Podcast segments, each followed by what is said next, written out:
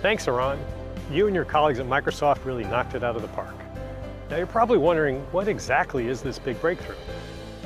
Well, we put together a short video to explain all the benefits of the Daily Pass for you, your child, and everyone in your family. All who have used this Daily Pass at schools are committed to keep using it because they know it keeps everyone in the school community safer. Enjoy the video.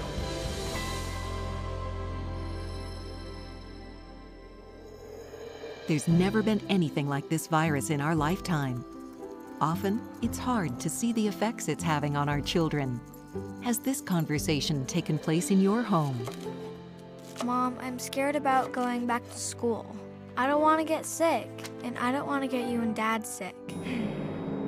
Our scientists tell us there are three things we must do to stay safe. Wear masks, make sure we social distance, and wash our hands. And now, your school, with the help of Microsoft Corporation, has created another.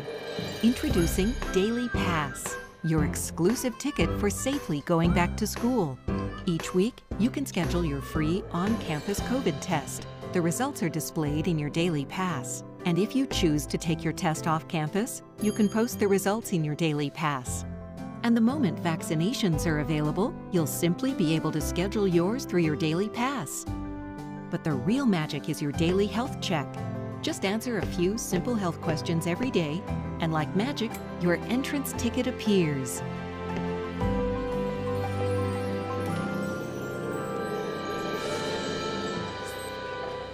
Welcome back.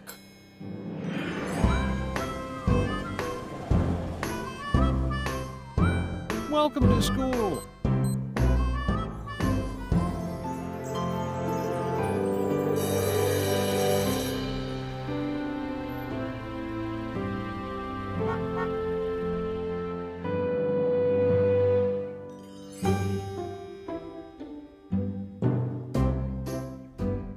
So, how did it go?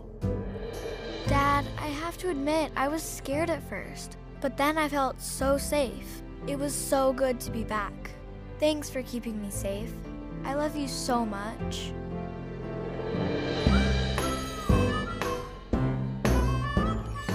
Thank you for being the caring family. We're working together with all in the school community to bring children back to school as safely as possible.